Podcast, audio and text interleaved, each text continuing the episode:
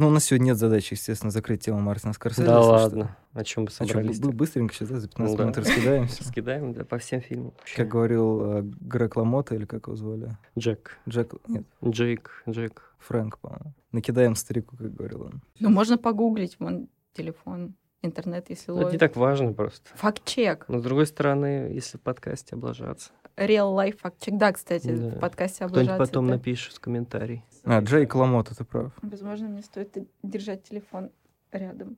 Джакоби Джейк Ламота. Фрэнк просто Фрэнк Ширен.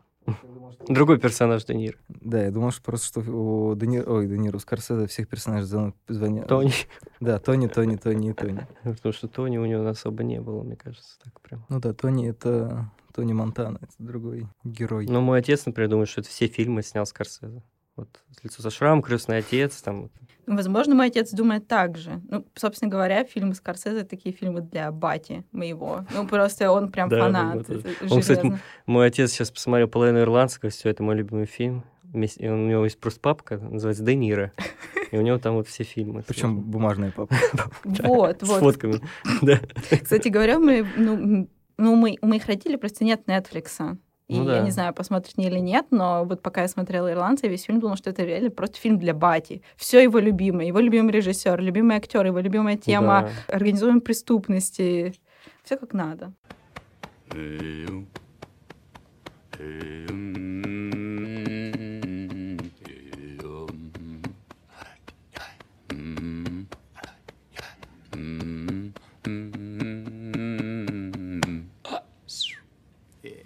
Всем привет, это подкаст «Манда и Карма». Сегодня у нас выпуск, посвященный Мартину Скорсезе. Мы постараемся погрузиться в его творчество. Вряд ли мы прям закроем эту тему навсегда, поэтому будем считать, что это подкаст Мартин Скорсезе дубль один. А сегодня обсуждать творчество великого старика американского ми- мирового кинематографа. Вместе со мной будут Кирилл Горячок, главный редактор «Киномании», Привет. Марина Галиулина, бывший редактор культуры Бюро 24 на 7, ныне фрилансер и фотограф. Привет. Я, Леша Филиппов, редактор сайта Кинотеатр.ру и сайта журнала «Искусство кино». Вот сегодня мы записываемся в студии звукозаписи сервиса аудиокниг Storytel. Спасибо им за этот звук. Ну, на всякий случай предупрежу, что обсуждая творчество Мартина Скорсезе, у нас будут какие-то спойлеры. Возможно, будут спойлеры к «Ирландцу», если вдруг вы боитесь, хотя не знаю. К я- фильмам 40-летней давности. Да, какому из. Любому. Тем более, что многие основаны на реальных событиях, поэтому как бы Да. спойлеры самое страшное, что может Если вы не случиться. знаете, что стало с Джеком Ламото, Мне нравится, как все пытались скрыть, что произошло с Джимми Хоффой. Есть прям некоторое количество рец- рецензий, где очень аккуратно обходили. Это просто такие, ну, типа Джимми Хоффа. Ну, я, кстати, тоже обходил. Но при этом даже в русской кажется, Википедии про него есть статья, где все это написано. То есть даже не нужно знать э, какой-то другой язык. Я все равно думаю, что большинство зрителей в России смотрели просто как персонажи фильма. Никакого у них нету понимания, что это Не за люди. исключено. Я думаю, что, естественно, в американской культуре это более какие-то понятные фигуры. Мгм. Ну, условно говоря, как если бы в фильме, который в России снимут, снимут через 20 лет, фигурировал бы Зюганов. Там не нужно было бы пояснять, кто это. И выиграл Аль Пачино. Ну, Не исключено, что он закончит свою карьеру в России, как некоторые американские актеры. А, у меня есть такая драматическая хитрость, не знаю, сработает она или нет, так как, не знаю, как у вас, но просто есть огромное явление, есть желание разбежаться мыслью, не знаю, постараться охватить все, и, в принципе, немножко поддавливает какая-то ответственность, хотя вроде подкаст — это самый безответственный жанр на свете. Там, не знаю, можем обсуждать все что угодно и уйти куда угодно. А, но мне кажется, можно попробовать пойти к Скорсезе от себя, то есть от какого-то, не знаю, от первого увиденного фильма Скорсезе, например, прийти к каким-то характерным его чертам и, может быть, красиво закончить. Люди любят заканчивать рекомендациями, типа самые важные или необходимые для просмотра фильма Скорсезе, может быть, какие-то неочевидные. Посмотрим, как пойдет. Есть у вас какие-то мемуары, связанные с Скорсезе? Ну да, как я уже говорила, э, Скорсезе — это один из любимых режиссеров ну, моего отца. Правда, я не уверена, что он ну, различает режиссеров очень-то, но ему просто нравятся фильмы про организованную преступность, про ну, какой-то экшен, где есть кровь, убийство. Я думаю, это отчасти связано с его опытом и опытом России в 90-е, 80-е, с ОПГ и вот этим всем. И он это видел, например, главный герой ирландца Фрэнк еще, когда он водитель, он даже одевается похоже на моего батю. Серьезно, кепка, куртка, очень похоже на стиль молодости моего отца. И я очень хорошо помню, что одним из первых сильных моих лично киновпечатлений в детстве, ну, потому что, мне кажется, я начала там с какого-нибудь Гарри Поттера и мультиков. Был как раз фильм Скорсезе «Банды Нью-Йорка», М. и мы его смотрели с отцом, потому что я всегда смотрела в детстве фильмы с отцом. Он купил видеоплеер, он смотрел фильмы вечером, даже ночью, скорее, по телеку. И тогда, не знаю, как сейчас, но тогда показывали довольно приличное кино по телевидению. И вот я помню, что мы смотрели с ним «Банду Нью-Йорка», и у меня очень хорошо всегда считывалось, хотя мы сидели ну, друг друг другу боком, я всегда считывала его впечатление, я прям очень поняла, что ему понравилось. Он, когда включается, он там к экрану начинает как-то наклоняться, и, в принципе, как-то вот я всегда считывала, ему понравилось, не понравилось, или иногда даже, что он что-то не понял. Потому что в конце он всегда все равно мне что-то говорил, например, он мог сказать в конце какого-нибудь фильма, так я не понял, там все умерли или нет, если это какая-нибудь мистическая драма, но вот Скорсезе ему всегда хорошо заходил. Мгм. Ну, у меня примерно такая же история, но я просто, ну, скажем так, сравнительно недавно вообще начал ассоциировать, что есть фильмы, и вот Скорсезе они, потому что в детстве я смотрел, в основном фильмы были Де Ниро, вот, вот фильмы с Де Ниро М. были. То есть э, я только потом многие узнал, удивился, ну, ого, «Мы страха», оказывается, тоже Скорсезе. У меня была, помню, кассета «Мы страха», может быть, один из первых вообще фильмов, э, который я видел его. И мне всегда казалось, что это какой-то жуткий хоррор про маньяка. Просто я его реально очень боялся в детстве. В целом можно сказать, что он про маньяка, да, но, конечно, жутким его никто уже не назовет. Но мне прям было очень страшно. Второй, наверное, фильм «Казино» был. Мне там очень нравился Джо Пеши. Особенно, когда он убивал людей. А вот, кстати, «Славные парни» я довольно поздно посмотрел. Его, кстати, показывали очень поздно по СТС, э, по телеку. А ты в этом смысле поздно. А, Ну, и мне уже было тогда лет, не знаю, 15, и я уже смотрел тогда. М, То я, есть я это- думала, поздно, это типа месяца ну, два типа, не, назад. ну да, но я имею в виду, что Никогда не просто со многими этим фильмом прям детство прошло, а именно вот «Славные парни» как-то прошли мимо. Притом мимо моего отца тоже, он тоже с удивлением тогда посмотрели, мы с ним тоже вместе тогда. То есть, в принципе, да, то есть в 90-х как-то вот это Де Ниро и вся эта гангстерская история хорошо ложились. Тем более мой отец тоже как-то был с этим, скажем так, не то, что связан с организованной преступностью, но он был свидетелем этого это точно. То есть это, конечно, такое личное, скорее всего, уже даже история. Поэтому тоже смотрю сейчас «Ирландца» с какой-то долей ностальгии. Я, честно говоря, пытался сейчас... Ну, то есть я придумал этот прием и пытался вспомнить, с чего же у меня начался Скорсезе. Потому что, с одной стороны, наверное, в какой-то момент, когда я начал, ну, типа, отсматривать какие-то фильмы классические, условно говоря, наверное, я должен был смотреть там «Таксиста» и «Бешеного быка». Но я, например, не уверен, что, может быть, с Ди Каприо все началось. Там, с каких-нибудь «Отступников» или тоже «Банд Мгм. Нью-Йорка». Вот я не помню точно хронологию. Но вот я помню, что, во всяком случае, период Ди Каприо я отсмотрел целиком точно раньше, чем какие-то фильмы с Де Ниро.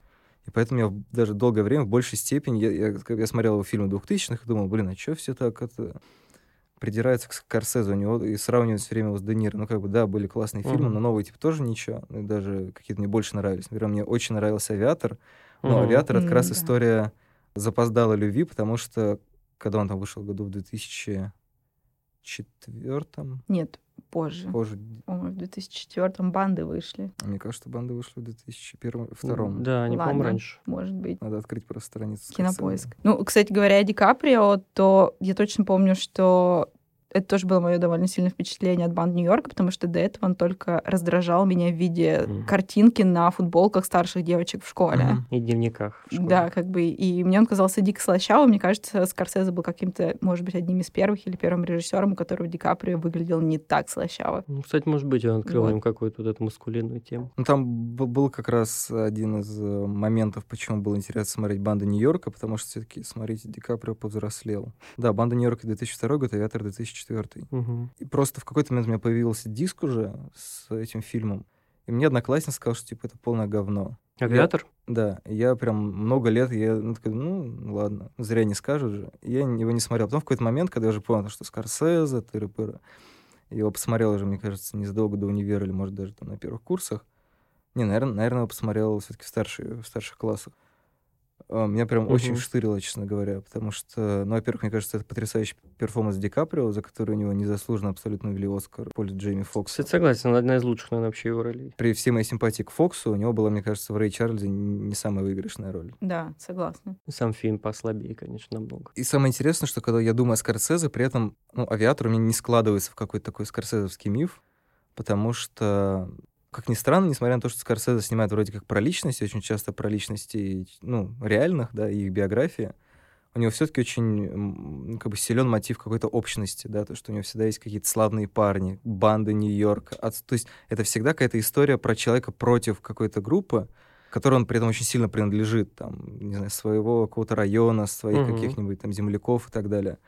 А «Авиатор» — это ну, на таком драматическом уровне, это, в принципе, история тупо одиночки, который один вообще. То есть формально, да, там можно понять, что есть банда в виде всей Америки, не знаю, всего мира, против которого он воюет, но это настолько дистиллированный Скорсезе, настолько он отодвинут от всех привычных для него вещей, что это прям очень сильно мне еще зацепило этом фильм. У меня там есть любимая сцена, это когда а, там монтажно рифмуется, когда Говард Хьюз ведет рукой по самолету, там, где mm-hmm. есть эти вот заклепки, и он просил, чтобы их срезали, чтобы само, ну, как бы самолет мог подняться или быстрее летать.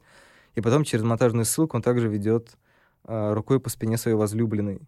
Рифма как бы влюбленности в свое дело и а, вот какой-то человеческой влюбленности мне показалось прям очень мощно. Почему-то одна эта сцена очень сильно подключила к фильму, просто не за счет какого-то образа, а за счет именно сам, самой идеи, то, что ты влюблен в то, что ты делаешь, точно так же, как э, может быть влюблен в другого человека. Ну, я, кстати, да, помню, что «Авиатор» мне тоже понравился, и недавно его пересматривала, ну, вообще, на самом деле, я пересматривала часть каких-то фильмов Скорсезе как раз, когда ты меня позвал на подкаст, и да, авиатор у меня тоже со Скорсезе не ассоциировался, не считая вот этого цветокора, когда у него очень сильный синий, и, в принципе, у него более-менее одинаковый цветокор во всех uh-huh. фильмах. И вот как раз монтаж, потому что Скорсезе же, он заранее продумывает весь свой монтаж. Редактору монтажа остается только порезать правильно. А так, в целом, эта история мне показалось, что это не только борьба против какого-то общества, это еще была борьба человека с собой. Ну, да. А у Скорсезе, как правило, герои, они просто жертвы обстоятельств зачастую, в некотором роде. Ну, то есть они становятся, э, не знаю, жестокими убийцами, потому что они прошли войну. Или еще что-нибудь такое. Или потому что время такое тяжелое. А вроде бы Говард Хьюз успешный чувак и сам себя в заточение отправил. Цитат великих людей. Не мы такие, жизнь такая. Мартин Скорсезе. Ну да, Есть такое. Ну, не знаю, мне кажется, не все такие у него персонажи. Мне кажется, многие действительно борются с самим собой, просто даже неосознанно. Там и в «Славных парнях», по сути, тоже так. То есть главный герой проходит через вот какую-то рефлексию в итоге. Пытается, по крайней мере. И если вспомнить «Последнее искушение Христа», например. Ну, то есть у него разные герои. Я не думаю, что Говард Хьюз у него там единственный, кто прям вот так вот борется с самим собой. И этот бешеный бык тоже. Ну, в сравнении с какими-то... Ну, окей, «Последнее искушение Христа» тоже является одним из самых известных его фильмов. Но как-то вот эта ассоциация, то, что у него всегда есть какой-то человек в группе, то есть это такая какое-то групповое фото. Угу. То есть даже «Бешеный бык», у него там есть брат, у него есть одна жена, вторая ну, жена. Ну, трагедия одного человека. Конечно, он не снимает про коллективы, но я имею в виду, что всегда вот эта тема коллективности и желание себя как-то в этом коллективе реализовать, она у него часто присутствует. Ну, а... это и борьба внутри коллектива с собой, то есть как Харви Кейтель в «Злых улицах» тоже. Он как бы принадлежит преступности, но при этом он начинается фильм с того, что он в церкви, и он все равно испытывает какую-то вину за то, что он вот такой человек, что он в этой среде, что вокруг грех и все остальное. То есть интересно, как, в общем-то, от нового Голливуда Скорсезе пришел к какой-то тоске по Голливуду. Потому что мне кажется, что в нулевые эта большая форма, которую он снимал, она, возможно, еще очень сильно отличалась от его классических фильмов тем, что он, ну, ну, это, как бы, понятно, это не пеплумы, это даже не, не всегда байопики, но тем не менее, это какая-то такая очень большая форма, в которой он часто допускает стилизацию на те времена, которым обычно противопоставлялся новый Голливуд. Да, там «Хранитель времени», честно говоря, самый мне непонятный mm. поздний фильм Скорсезе. Про Мельес, который, да? Да-да-да, там, где... Ну, симпатично. Аса Баттерфилд, который не умеет выражать эмоции, весь фильм очень удивлен. Он во всех фильмах удивлен. Я смотрел этот фильм с полным залом детей, и мы, мы недоумевали. Я вот тоже подумал сегодня, пока ехал, что он же начинал свой путь практически как такого синема верите, знаешь, то есть у него есть Нью-Йорк, какие-то улицы злые, скажем так, они реальные. То есть он в эту реальность погружает своих героев. И в том же «Таксисте» тоже это заметно, что есть реальный Нью-Йорк, реальная жизнь. Она очень такая злая и плохая. И вот эти герои пытаются как-то в этой среде выжить. И уже действительно дальше, ближе вот к нулевым, у него появляется какая-то действительно больше стилизация, какой-то эпопеи, большие формы, как ты говоришь. Мне кажется, это действительно интересно путь вообще? Не знаю, может быть, какая-то возрастная штука. Он же, по сути, начал обращаться к уже большей степени к мифам. Угу. Хотя, с другой стороны, мне кажется, у него очень многие фильмы, даже условно классического периода, происходят в прошлом. «Бешеный бык» — это 40-е, 60-е. Там «Казино» Он это... тоже, кстати, стилизован очень сильно да, под да. эти фильмы 30-х про боксеров. При этом забавно, что у него всегда... Ну, не, окей, не всегда. Мне кажется, трудно про бесконечное количество фильмов Скорсезе, которые он снял. Я не знаю, будем, дойдем мы до, докумен, до документалок сегодня или нет. Ой, я Ох. люблю. Я Ну, все по- смотрю, музыкальные, по крайней мере. Это, на самом деле, большинство моих любимых фильмов — это его документалки, если честно. Я видел только Rolling Stones концерт, который он снял. Не смотрела все, но не знаю. В общем, мне просто сложно, соед- хотя я и довольна его документалками тоже, мне просто сложно соединить сходу обсуждение документального кино и игрового почему-то. Не знаю, я очень их по-разному смотрю. Но то, что у Скорсезе есть э, классное чутье музыки и, в общем, все в порядке со слухом, то, мне кажется, это, конечно, на пользу его документалкам пошло. Ну, он, блин, очень хорошо делает эти документалки, потому что у него всегда в центре тоже есть один герой и его трагедия вообще. И даже интересный этот концерт группы The Band, который я, на самом деле, очень часто просто даже переслушиваю, потому что он очень гениальный концерт, на самом деле. Потому что он его снимает как финал, конец вообще эпохи американской музыки. И М. все эти герои группы The Band, у него они как тоже, кстати, как славные парни снимаются, как будто это актеры. Там заметно это очень, когда он снимает их интервью, они прям выглядят как там, как Рэй Лиотта, знаешь, они там себя ведут такие, как вот очень харизматичные дядьки. И тоже у них своя вот эта общность, они обсуждают это, в этом живут, и очень интересно. И действительно, это концерт, где собрались все вот эти гиганты, ф- скажем так, фолк, американского фолк-рока, которые уже в пол- в полном закате, их слушает там два с половиной Скорсезе, и это, конечно, очень интересно. Это очень крутой фильм, на самом деле. Ну и про Джорджа Харрисона это вообще просто... Меня этот фильм в свое время вообще перепахал, потому что это гениальное вообще кино, и гениально построено, и оно намного даже интереснее многих его фильмов художественных, потому что оно реально сделано очень художественно. И там этот путь прослеживается очень круто. И персонаж, как персонаж Харрисона, очень круто сделан там. М. Прям он реально, прям вот, если ты его обычно слушаешь, Харрисона, у тебя он один, и на разных там альбомах, на Битлз, на сольных альбомах. Но здесь Скорсезе как-то это все складывает в одно и показывает его как вообще какую-то нереальную личность, которая постоянно менялся и приходит к какой-то вот этим разным темам своей жизни, и они по-разному откликаются у него на разных этапах. Ну, очень круто. Я фанат. Сори. Да нет, почему, мне кажется, это как раз такая неочевидная рекомендация получилась. Ну, это я всем, да, рекомендую, кто любит музыку, конечно, потому что я знаю людей, которым очень скучно было смотреть, например, Миша Моркин. Он говорит, да, хороший фильм, но я еле досидел, говорит. А я все там 4 часа прям вот так смотрю. Да, Скорсезе не разменивается по мелочам. Если уж фильм, то как следует. Мысль, которую, которую не закончил. У Скорсезе часто бывает рассказчик. То есть, в принципе, у него, у него всегда есть эта дистанция между ним и персонажем. И, с одной стороны, очевидно, что «Ирландец» — это тоже история про крах. И такое ощущение, что в каком-то смысле Скорсезе — это такой хроникер краха. То есть он постоянно смотрит, как что-то не получилось. Его больше как запоминают по взлету, да, по первой какой-то половине фильма, там, типа, парень, который что-то там наблюдал за лимузином в славных парнях, стал криминальным авторитетом. Боксер э, выиграл все, что только можно. Мальчик, да, ну, под- который боялся мыться, Согласен. стал Говардом Хьюзом и так далее. Это хороший фабул. А потом, а потом да, собственно, это все, все приводит к тому, что Ну да, то есть в, в казино, например, это вообще апокалипсис изображен по полной программе. То есть даже он начинается с прямо вот такого огня и этой оратории, там, не помню чьи, такие церковные, грубо говоря. Став И в конце кончается, что вот эти дома рушатся. То есть вся эта империя, которая казалась всесильной, она там рушится, по, по сути. В «Славных парнях» то же самое. Это общность, которая казалась семьей, которые все они вроде счастливые такие друг с другом. Кажется, что она неруш... нерушима полностью. Но она вся разрушается, потому что она как бы деградирует сама в себе. Они все друг друга в конце концов убивают.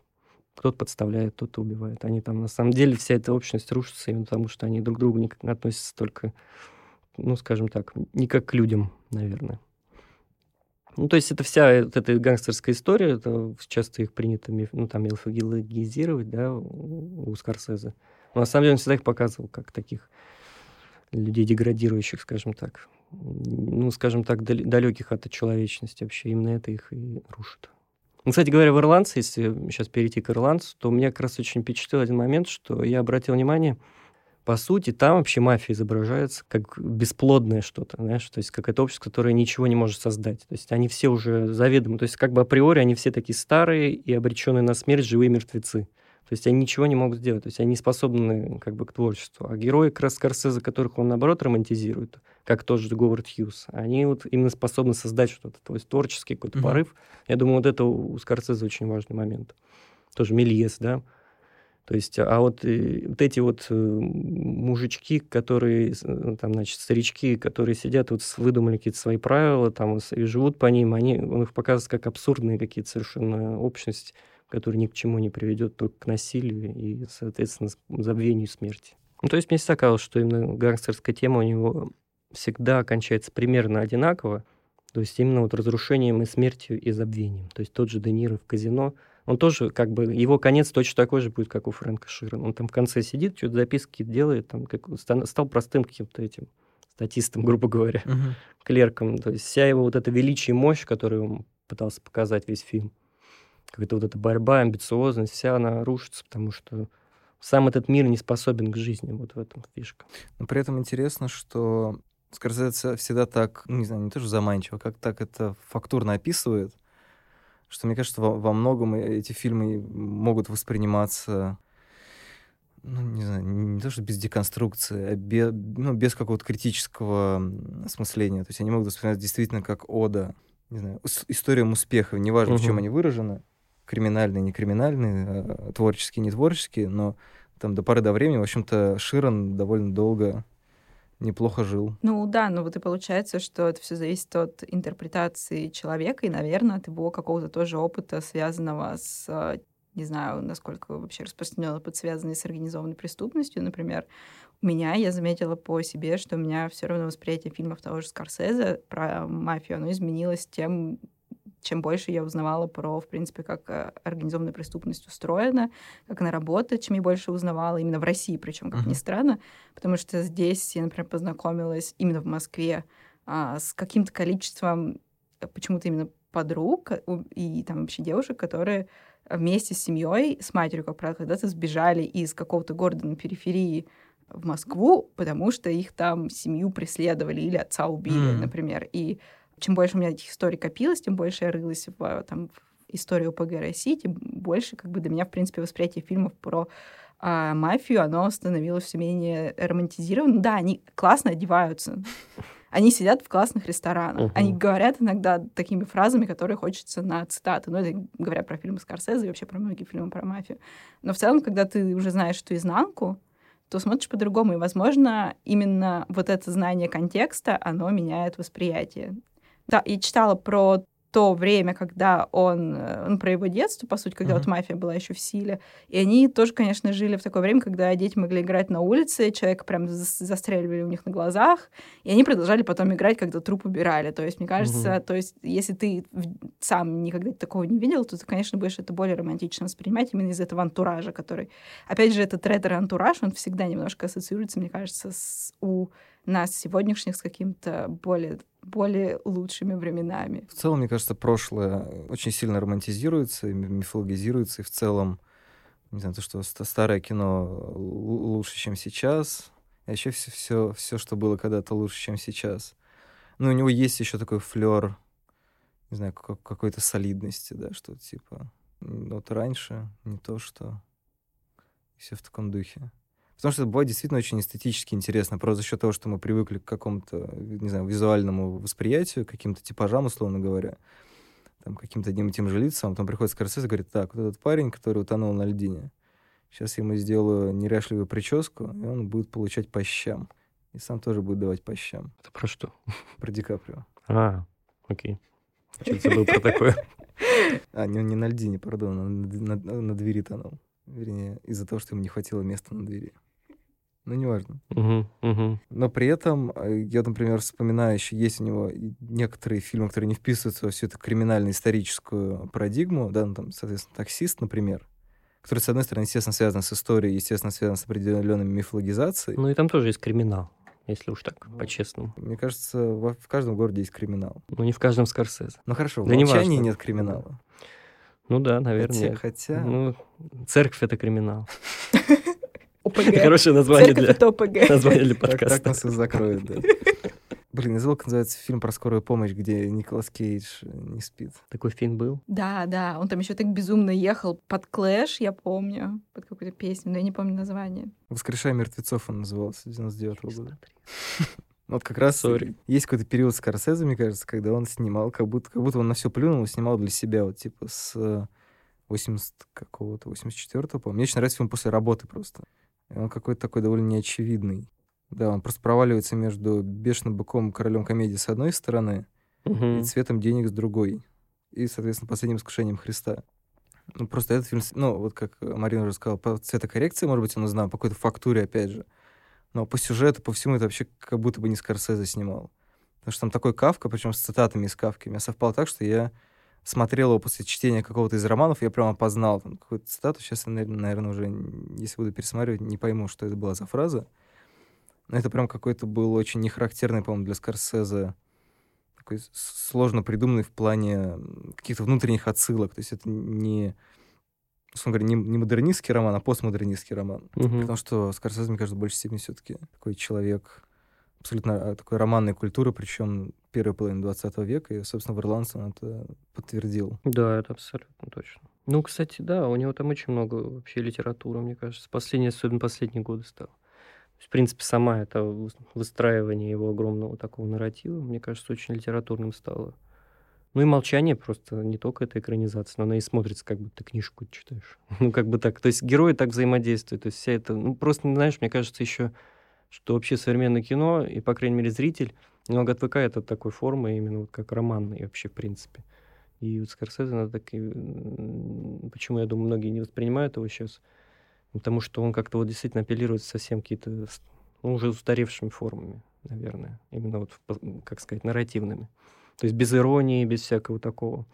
Серьезное размышление, история героев. И мне кажется, все-таки с минимумом там отсылок, как, по крайней мере, в последнее время. Но есть же этот мем, как смотреть «Ирландца» как мини-сериал. Мгм. Это как раз вот прямое следствие того, что текст сейчас становится все короче и короче и короче. Ну да, поэтому и сериалы, наверное, вообще стали популярнее. Что, кстати, нелогично, потому что сериалы Ну, длиннее ты- фильма. Ну, я, например, кстати, это объясняю себе, почему мне иногда проще сериал смотреть, хотя они как бы длиннее, да, чем фильм. Просто потому что они заканчиваются серия. Ты понимаешь подсознательно, что она закончилась, и как бы все. Да, у тебя есть Мгм. доза, и ты ее отработал, и можешь чем-то Даже еще если ты заняться. начинаешь вторую серию сразу, ты все равно понимаешь, что ты уже закончил в первую, но сознательно это работает как короткая форма. Как ты рассказы, книгу рассказа, знаешь, читаешь. Ну да, ну, то есть опять того же ирландца, я, например, не могу представить, чтобы мой отец посмотрел его без перерывов. Это вообще, ну, это слишком длинно для него, и, Мгм. и мне это было не очень легко, если честно. Притом я смотрела два раза, Мгм. вот. Я, все предпочитаю со второго раза. Мне как раз вот показалось, что там настолько плотный вот этот нарратив литературный, Мгм. что это как раз вот для старшего поколения очень хорошо, и все еще литература центричного, а для меня мамкиного визуала уже как бы, ну, немножко Мгм. слишком тяжеловесно, скажем так. То есть я вообще в последнее время, если чем меньше в фильме диалогов и чем меньше разговоров, тем мне как-то больше нравится. Мне кажется, просто диалоги создают обманчивое впечатление, часто раздражающее, что тебе проговаривают, о чем это кино, вместо того, чтобы показывать. Есть же вот это вот, типа, показывай, не говори. Но у некоторых режиссеров это действительно так и работает. Ну, у Скорсезе все-таки хотя бы не так пока еще. Ну, да, но просто все равно вот этот ма- массив текста, он, Да. он как будто тебя к чему-то подводит. Согласна. Да, это вот было у, у Нортона в последнем фильме. Там столько много слов, и в конце концов не понимаешь, о чем говорят люди. Потом сидели, они что, все умерли? Там, по-моему, никто не умер, кроме Брюса Уиллиса. В трейлере еще он умер. А. Переживайте. Но он в трейлере умер, да, так что- так что он- Просто не видел. Я, ну, тоже не бы, посмотрела Я, я люблю. Нортона. я- Не, ну он хороший. Вот Фильм- именно что я его люблю, и поэтому я боюсь смотреть. а, Вдруг, Фильм очень в- средний, да. вдруг я разочаруюсь в нем. Ну, на него посмотреть приятно. Прям старается вообще на всю. Можно выключить звук и просто смотреть на него. Кстати, да. Алек Болдуин хороший там. Ну, он как обычно, но такой, типа, мужик серьезный такой. как в отступниках, да? Ну, да, как в этом еще он был. Может, смотрел этот фильм? Глен Гарри, Глен Росс. А, я понял, о чем ты говоришь, не, Да. не смотрел. Он там такой, типа, крутой мужик с остальными яйцами, он сам это говорит там. Мне кажется, в принципе, Болдуина зовут примерно такие роли. Ну, кстати, да. Поэтому для многих, в том числе для моих родителей, например, и вообще их поколения, когда Алек Болдуин комик, им непонятно вот это. То есть он вот из 90-х, он крутой мужик, который сейчас всем наваляет. Ну да, я думаю, мои родители тоже не поймут, что он Мгм. комик. Хотя комик он классный. А что Да. он делал как комик? Но он постоянно на СНЛ А, выступает. то Да. что там Трампа, Да, по-моему. Да, Трамп, да, у него да, много да. еще вообще скетчей. Да, Де Ниро, кстати, очень классно изображает. Очень похоже. Ну, в общем, в «Отступниках» «Отступники» же получили Оскар за, за монтаж. А режиссуру не они получили? А, из режиссуры, по-моему, тоже. Там же ну, есть этот миф. По-моему, единственный у него. Да, да, есть же миф о том, что в, какой, в какой-то момент академики спохватили, что старик Скорсезе сейчас э, кони двинет, и решили наградить, э, мягко говоря, не самый лучший фильм в нулевые. Ну, кстати, мне все равно нравится. Его часто хейтят, а мне он все равно нравится. Ну, его, его перехейчивают, конечно, Да. И так далее, но тем не менее, ну, не знаю, я не уверен, что настолько интересно, как корейский оригинал. И там, не знаю, там есть много всего прикольного, но там дать ему за монтаж, это, конечно, самая смешная шутка, которую я видел когда-либо. Потому что я его смотрел сначала раза два или три, и мне он очень нравился. А последний раз, лет пять назад, я его просто не досмотрел, когда в первые полчаса нашел там 12 монтажных косяков. Потому что там просто постоянно тела лежат не так, люди смотрят не в те стороны, то курят, а это то может быть курят. фишка такая. Поэтому дали награду. Такой плохой, что такой хороший. Ну, это очень, стра- очень странный прикол, конечно. То есть я, я, честно говоря, не, не всегда это замечаю, то есть ин- иногда бывает, иногда нет, но здесь я прям смотрю, и в какой-то момент у меня уже включилось просто, Бэткомедиан. да, бэткомедиан зрение. Бэткомедиан визор включился, да, и просто я, не- я не смог смотреть. Я понял, что у меня ощущение, что просто Скорсезе хохочет мне в лицо. Ну, Мне изначально, если честно, этот фильм очень тяжело дался. Первый раз я вообще его так и не досмотрела, второй раз я его посмотрела с какими-то то ли перерывами, то ли просто отвлекаясь на что-то еще. Но я не знаю, может быть, потому что я вообще оригинал просто сначала посмотрела, и поэтому, как правило, если я смотрю оригинал, мне очень редко потом заходит новая версия. Мгм. Но все-таки Скорсезе там что-то поменял, мне кажется, довольно прилично, но... Ну да, но, но лучше не стало. Но он выигрывает за счет крутых, на мой взгляд, актерских работ, и еще там очень неплохо саспенс построен в определенный момент. Там, типа, когда там в телефоне он там щелкает, кто-то Мгм, Дэймон, по-моему, и так далее. То есть, мне кажется, очень хорошие там есть моменты. А у меня, кстати, был диск, помню, или не диск, или кассета, я не помню, когда смотрел его первый Если раз. круглый, значит. Ну вот я не помню просто, что именно было. Там середина фильма была вырезана. И я думал, что так нужно. То есть я это потом Какая понял. То есть какая-то такая пиратская копия была, и я половину фильма не мог понять, что происходит. Но я думал, наверное, так нужно. Только потом, спустя годы, думаю, Ох. «О, думаю, он фильм как три часа там идет. А я за полтора посмотрел, грубо говоря. Прикиньте, где-нибудь такая версия ирландца, где просто вырезали середину. Да, и тоже никто ничего не заметил. Да, есть такая вариант. Меня, очень шокировал финал, конечно, когда открывается лифт, там... Что? Что? Что? Я, я, по-моему, даже перемотал. Серьезно? Они убили Ди Каприо? Что? Спойлер. Не, ну я предупреждал. Я Мгм. предупреждал. Да не, хороший фильм. Ну, конечно, корейский покруче. Но там он совсем другой, наверное. Даже просто по актерской игре, по режиссуре. Да и по, наверное, по посылу немного другой. Он такая какая-то притча практически. Но я не могу однозначно сказать, какой я считаю круче прямо намного. То есть какой мне больше нравится. Мне оба нравятся. Еще я в голове иногда прокручиваю, сравниваю Скорсезе с Хичкоком, на самом деле. Потому что, мне кажется, у них есть похожие темы, типа вот этой религиозной вины. Все их герои как переживают какое-то преступление и потом за это расплачиваются. То есть у Хичкока это часто практически в всех его фильмах, наверное. Ну, Феррара, мне кажется, тоже в, этом плохом лейтенанте. Ну, это, да, я Феррар, кстати, не очень хорошо знаю всю фильмографию, но «Плохой лейтенант», он вообще очень скорсезовский фильм, не только потому, что там есть э, Харви Кейтель, но там очень много, мне кажется, от таксиста. И вообще вся, весь этот Нью-Йорк очень похожий там. Вообще много 90 фильмов было снято под Скорсезе. Какой-нибудь- Тот же Де Ниро снял эту «Бронкская история». Э, Как раз там, кстати, история про мальчика, который видел убийство на улице. Вот да, кстати, мне, поэтому мне кажется, что, например, а, у многих какой-то пласт кино того времени, он весь смешался именно потому, что, Мгм. да, было много про мафию, много под Скорсезе. Сейчас, например, тоже не, ну, вспоминаю, что некоторые фильмы я думала, что это Скорсезе, например, это был не Скорсезе. В- выросла и стала запоминать реж- имена режиссеров. Да, я долгое время думал, «Неприкасаемые» — это, не, это именно Скорсезе, а не Брайан Де. Да, что-то есть. Хотя я недавно пересмотрел «Неприкасаемые», и сейчас он смотрится как сказка какая-то, такая детская. То есть, если ты думал, позитивный. это вообще там все такие веселые, вот один дома смотрит. Удивительно совершенно. Там такой Шон Коннери танцует, веселится. Я, честно, был... э, Я в детстве сказал, что это прям брутальное, жесткое кино. Кстати, там тоже Де Ниро, в Аль Капоне играет. И сейчас я пересмотрел просто в шоке практически. Вот, кстати, когда я анонсировал тему подкаста, был такой вопрос. Мгм. Кого из э, криминальных королей вы котируете больше, Де Пальма, Копполу или Скорсезе? Честно говоря, я не помню. Мне кажется, у Де Пальма, на самом деле, не так много криминальных фильмов, сколько два, наверное. Что «Путь Карлита» и «Неприкасаемые». Хороший фильм, кстати. Ну, у него еще был вот нулевых какой-то нуар, помнишь, с Джошем Хартом, там «Черная орхидея», что ли? А, ну, Да. Да, ну, понятно, что... туда-сюда. Ну, то есть, да, я бы, наверное, тоже не ассоциировал Я, прям кстати, не прямо. люблю этот фильм, мне кажется. Ну, он прикольно, стильно выглядит, но я тоже... Я плохо помню его просто уже. Я тоже И плохо помню. У него еще был классный фильм с Кирком Дугласом. Но там он какой-то полуфантастический, я помню. Там, по-моему, даже Джон Кассаветис играет. Да-да-да, там, где... Не, он про телепатию в большей степени, чем Да, про криминал. да. Вот я тоже... Ну, я помню, там начинается, по-моему, стрельба на пляже какая-то. Ну, да. Да-да-да. Ну, в общем, да, гангстерское кино у него все-таки за счет в основном одного фильма «Лицо со шрамом». Ну и «Неприкасаемые». А, лицо со шрамом, точно, я забыл лицо со шрамом, позор. Мне просто, мне больше нравится оригинальное лицо со шрамом 30-х Да, годов. прям даже так. Но я не могу тоже сказать здесь в этом смысле, в этом случае, как, какой мне больше нравится. Ну, финал, мне кажется, круче у Де Пальмы все-таки. И там есть отдельные сцены, прям очень мощные. Первый мне тоже нравится. Там есть классные образы, особенно как у монетка там подбрасывает. Как он с женщинами обращается. В первом. Втором тоже хорошо. Но вернемся к кто круче по гангстерскому кино. Да, есть у вас однозначные фавориты. У меня точно нет. Ну, я просто больной человек по поводу крестного отца, но я при этом не прощу крестного отец 3 Копполи. И поэтому я, кстати, смотрел э, Ирландец как крестный отец 3. Очень хорошо подход- подходит. Вот честно, очень хорошо складывается, потому что второй части кончается именно этим, то, что вот Скорсезе продолжает. То есть это тотальное одиночество вот этого чувака, который вроде следовал всем этим правилам, который вроде заложил его отец, да, то есть все должно сработать, все должно получиться. Я делаю все точно так же, как он сказал, как он делал. Но все, он, он убивает там своего брата, там от него уходит жена, и он вообще один, все, все от него отворачиваются. Вот почему, как бы он сидит и думает, почему.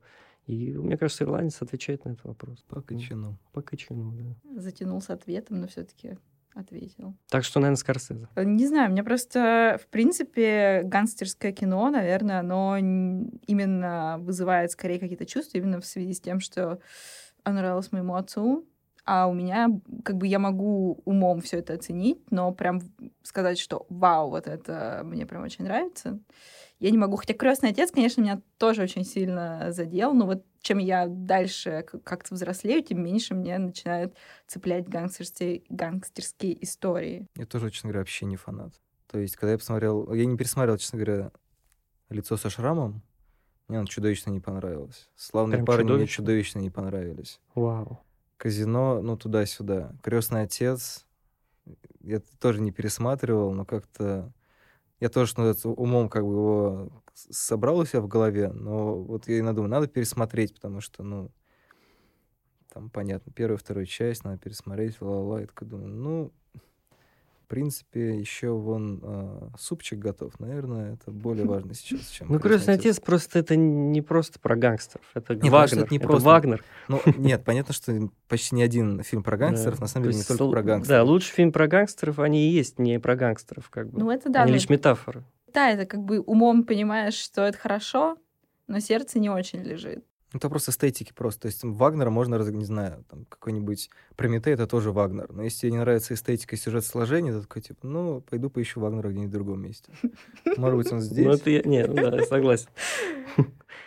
Да, ну что, тогда у меня вопрос к вам, тоже у меня есть. Есть ли гангстерское кино после «Ирландца»? Что ирландец говорит, что нет, все, хватит. Да, да. Ну, вот мне тоже кажется, что это конец всех вот этих гангстерских вообще образов, потому что они уже не работают просто в самом, в самом этом. Если сейчас, ушло. да, сняли бы фильм типа «Славные парни», никто бы не оценил, мне кажется. Или даже «Крестный отец», где вот такие крутые есть. Дон Корлеон, типа, знаешь. Это то же самое, кстати, с вестерном происходит. То есть не может быть сегодня Джона Уэйна. То есть Мгм. никто не пойдет за Джона Уэйна, никто будет его смотреть, все будут только смеяться над ним. И поэтому Да не, ну, сейчас... наверняка пойдут, просто это не будет уже таким объединяющим Ну, мифом. да, да, то есть, и поэтому сейчас как раз и в вестерне, в гангстерском кино появляются вот такие более, скажем так, андрогинные персонажи, или какие-то не просто женщины уходят на первый план, но и мужчины становятся более такими амбивалентными, немножечко такими женственными и так далее.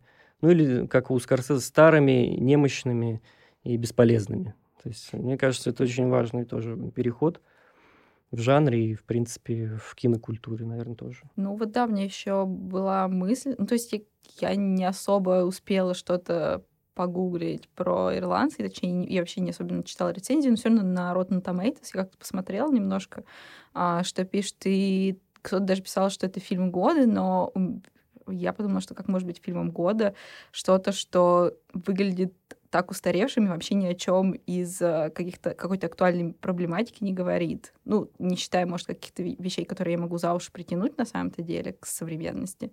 Но в целом для меня просто это действительно отжившая тема, и более того, это тема, которую я хочу, чтобы она отжила, потому что я не хочу, чтобы организованная преступность как-то выглядела слишком хорошо на экране. Я этого уже достаточно видела и пришла к тому, что мне больше не надо. Угу. Ну вот, да. «Прощальный аккорд» — это... Ну, мы много фильмов Скорсезе затронули, надкусили и упомянули. Какой фильм Скорсезе вам бы хотел, чтобы посмотрели все? Не знаю, например, вот э, Кирилл вспомнил док про Харрисона. Мне, мне очень нравится «После работы». Может быть, на самом деле вы не упомянули какие-то фильмы, которые бы вам хотелось посоветовать знаю, абстрактному слушателю подкаста? Мне кажется, мы примерно все упомянули, но, наверное, я бы отдельно еще, так как я уже выделяла банды Нью-Йорка, просто потому что это первое, одно из первых сильных впечатлений детства, я бы, наверное, «Искушение Христа» uh-huh. посоветовала. Но просто, на самом деле, я очень люблю... Мне вообще, в принципе, интересно, как религия в поп-культуре отображается. Я даже как-то смотрела на книгу за 15 тысяч рублей на Амазоне на эту тему. И чуть не купила, но все таки вспомнила, что я в России, я работаю в журналистике. И зачем? Но в целом, как мне просто кажется, в том числе, что сейчас это довольно актуально все-таки смотреть, как религия в поп-культуре работает да. в России. Я бы тоже посоветовал «Молчание», потому что, мне кажется, его мало кто смотрел. А это очень любопытный фильм. Ну, в плане тоже к религиозной теме. Я к этому говорю. И мне как раз кажется, он очень любопытный фильм.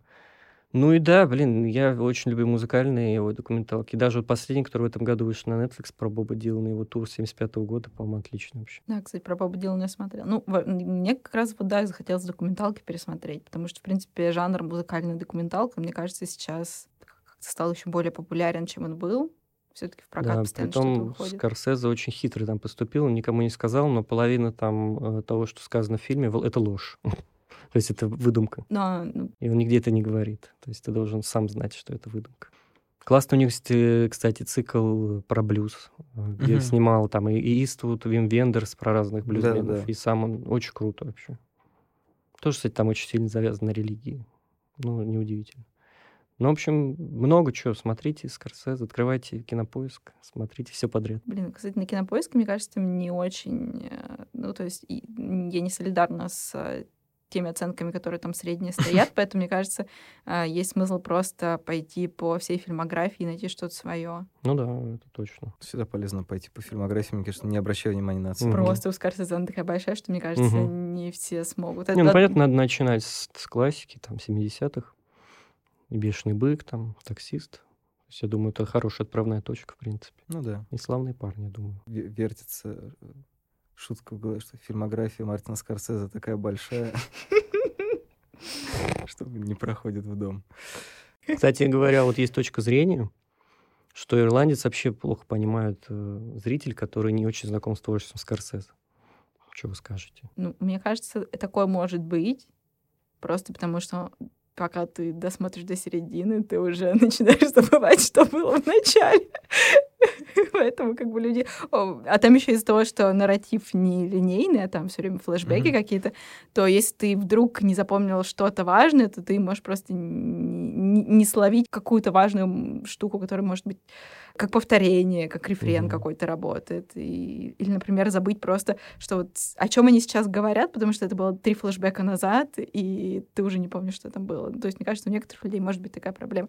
А mm-hmm. особенно сейчас, когда люди привыкли, что сообщение должно быть коротким. Mm-hmm. Mm-hmm, да. Кстати говоря, к романной форме, мне кажется, здесь очень хорошо в «Ирландце» показан вот этот мотив поток сознания. То есть это же мы слушаем mm-hmm, рассказ да, да. главного героя, и, по сути, там все эти факты как переплетаются и кажется, что это бессвязно, но на самом деле так и должно быть. Ты уже говоря, вот был еще один случай. Да, да. И поэтому, мне кажется, тоже там хорошо показано, что они все как бы в одном возрасте. Там. Ну, то есть он себя представляет примерно всегда старым. Mm, что как бы он себя да. проецирует. Ну да, то есть как бы... Ну, это такие догадки, понятно, домыслы, но все равно, мне кажется, прикольно, если так проекции смотреть. Ну ладно, пока наш подкаст не превратился в романную форму, да. давайте Улиса.